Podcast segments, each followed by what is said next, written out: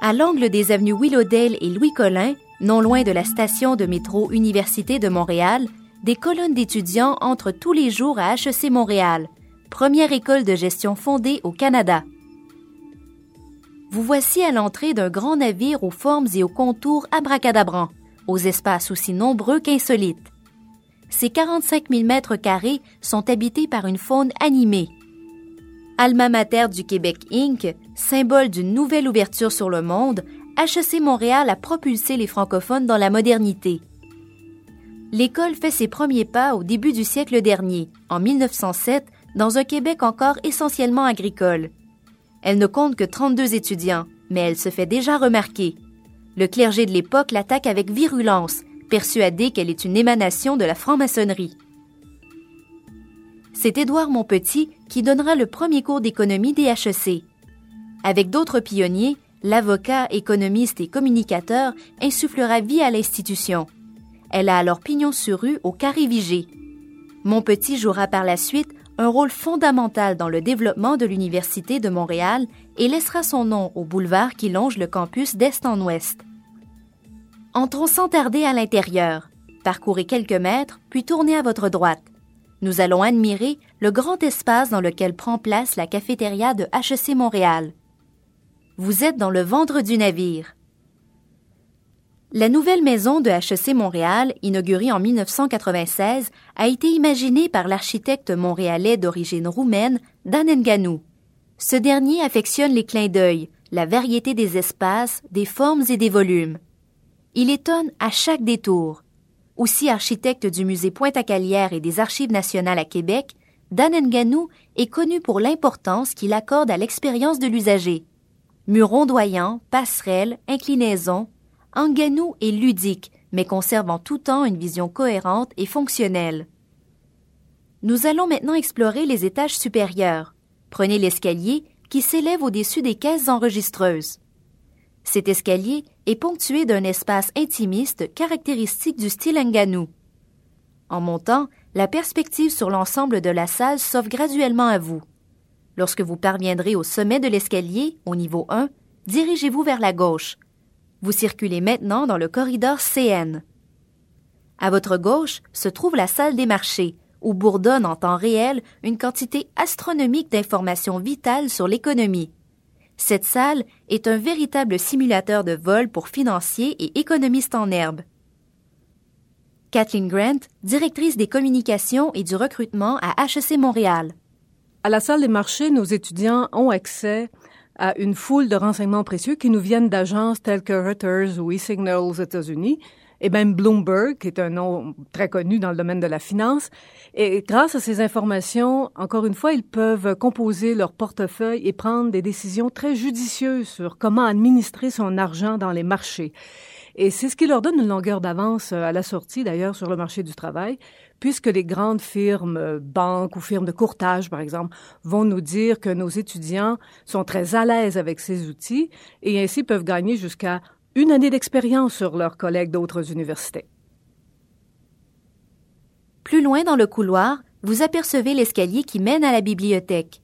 Empruntez-le. Nous allons nous donner rendez-vous à l'intérieur de la plus grande bibliothèque d'affaires bilingue en Amérique du Nord, au niveau 2. Dernier mot avant de monter. Si les présentoirs ne sont pas vides, emparez-vous d'une copie de l'intérêt, le journal officiel des étudiants et étudiantes de HEC Montréal. Ce bimensuel présente un contenu riche en informations et des chroniques distrayantes. Nous voilà à l'intérieur de la bibliothèque. Le silence règne. Contournons d'abord le comptoir de près pour ensuite avancer vers les rayons. Chemin faisant, vous constaterez à votre gauche la présence surprenante d'un boisé. Ici, le libre esprit de l'architecte s'est mis au service de la nature. Celle-ci semble vouloir entrer à l'intérieur de l'immeuble. Voici quelques notes utiles tandis que vous arpentez les rayons de la bibliothèque. HEC Montréal offre des cours à tous les cycles d'études et compte 12 000 étudiants, 250 professeurs de carrière et 50 centres de recherche. 60 000 diplômés en sont sortis au cours des 100 dernières années. Elle a été la première école en Amérique du Nord à recevoir l'agrément de trois organismes réputés Association of MBAs, Association to Advanced Collegiate Schools of Business et European Foundation for Management Development. À deux reprises au cours des dernières années, le grand magazine Business Week a hissé HEC Montréal parmi les dix meilleures écoles offrant le MBA. Le magazine Forbes lui a pour sa part réservé une place dans son palmarès des 20 meilleures écoles de gestion à trois reprises depuis 2003. Avec une telle renommée, il n'est pas étonnant que le corps étudiant de l'école soit composé à 30% d'étudiants venant de l'extérieur du Québec. On vient d'aussi loin que le Yukon et la Polynésie pour étudier à HEC Montréal. Les étudiants de l'établissement sont eux-mêmes de grands migrateurs. Chaque année, ils sont plus de 400 à s'envoler pour effectuer un séjour d'études à l'étranger. L'école a signé des ententes avec 100 établissements prestigieux dans 34 pays. Revenez maintenant vers les ascenseurs situés près de l'escalier par lequel vous avez accédé à la bibliothèque. Nous allons monter au niveau 3 afin d'admirer la bibliothèque depuis les passerelles vitrées qui la surplombent. En sortant de l'ascenseur au niveau 3, vous accéderez tout de suite à la passerelle C sur votre gauche. Passez la porte. Lorsque vous serez au centre de la passerelle, tournez votre regard vers la gauche. Vous apercevrez sans doute un nombre égal d'hommes et de femmes dans la bibliothèque. Cet équilibre n'a pas toujours prévalu. C'est en 1946, un an après que le droit de vote eût été accordé aux Québécoises, que HEC Montréal a décerné un premier diplôme à une femme, Alma Lepage. La répartition garçon-fille a par la suite grandement évolué, touchant aujourd'hui la quasi-parité. Si vous le voulez bien, amorçons maintenant la descente. Revenez aux ascenseurs du niveau 3. Nous allons descendre au niveau 1. En sortant, vous allez apercevoir les escaliers gravis un peu plus tôt pour aller à la bibliothèque. Suivons cette fois un nouveau chemin. Plutôt que de prendre le couloir CN, allez tout droit et passez les salles Talvest 1 et Talvest 2. Tout au bout, vous allez retrouver un poste d'observation, la rotonde. Une superbe vue du campus vous y attend. Sur votre droite, le Mont-Royal et la tour du pavillon Roger Gaudry. Devant vous, la faculté de l'aménagement et le bois qui la sépare de HEC Montréal. Et sur votre gauche, un passage accueillant qui mène au chemin de la côte Sainte-Catherine. En sortant de la rotonde, dirigez-vous à droite. Vous apercevrez une enfilade de petites salles de travail.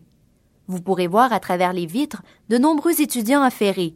Ce couloir débouche sur une aire ouverte et lumineuse où les étudiants peuvent également se rassembler. L'audace et l'innovation sont les caractéristiques les plus marquantes de HEC Montréal. À la fin des années 10, elle a été le premier établissement universitaire au Canada à offrir des cours aux adultes en soirée. De nos jours, 6000 personnes s'ajoutent annuellement au corps étudiant régulier en venant suivre des cours de perfectionnement. En 1960, l'école est la première institution d'enseignement à se doter d'un appareil IBM appelé le cerveau électronique 1620, un ancêtre des ordinateurs. En 1996, l'établissement fait figure de précurseur en introduisant l'ordinateur portable en classe. Aujourd'hui, cette avant-garde technologique se perpétue. Sur le plan de l'enseignement, les initiatives sont nombreuses, parmi lesquelles on trouve le baccalauréat trilingue en administration des affaires, le MBA en un an et les cours de chinois des affaires. Les étudiants de HEC Montréal sont connus pour leurs nombreux succès. Au fil des dernières années, on les a vus remporter des concours prestigieux comme le Global Business Challenge, la simulation mondiale de gestion en marketing L'Oréal Brainstorm, ainsi qu'une compétition d'investissement réunissant 200 universités de 65 pays. Nous allons à présent revenir sur nos pas. Retrouvez les escaliers de tout à l'heure et empruntez maintenant le couloir du CN. Repassez devant la salle des marchés et descendez au niveau de la cafétéria. Nous sommes de retour au centre du navire. Suivant l'axe principal de l'immeuble, nous allons à présent nous diriger vers l'entrée du chemin de la côte Sainte-Catherine.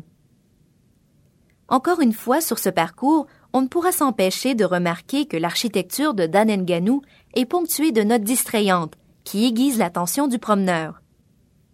Jacques Lachapelle, professeur agrégé à la faculté de l'aménagement et historien de l'architecture. Au-delà des grands espaces, c'est très humain. Il y a aussi plein de petits espaces, de nombreux petits espaces où les étudiants, par exemple, peuvent se regrouper. Donc, en, ce sens-là, il, y a une monumentalité générale, mais il nous ramène également jusqu'aux détails très, très fins. C'est dans ce sens-là que c'est une architecture que l'on peut dire loquace, bavarde, dans le sens qu'elle nous interpelle constamment. Vous voilà bientôt arrivé au grand hall d'entrée. Au pied de l'escalier, l'histoire de HEC Montréal se déploie. Le carrelage rend hommage aux donateurs qui ont appuyé le développement de l'établissement.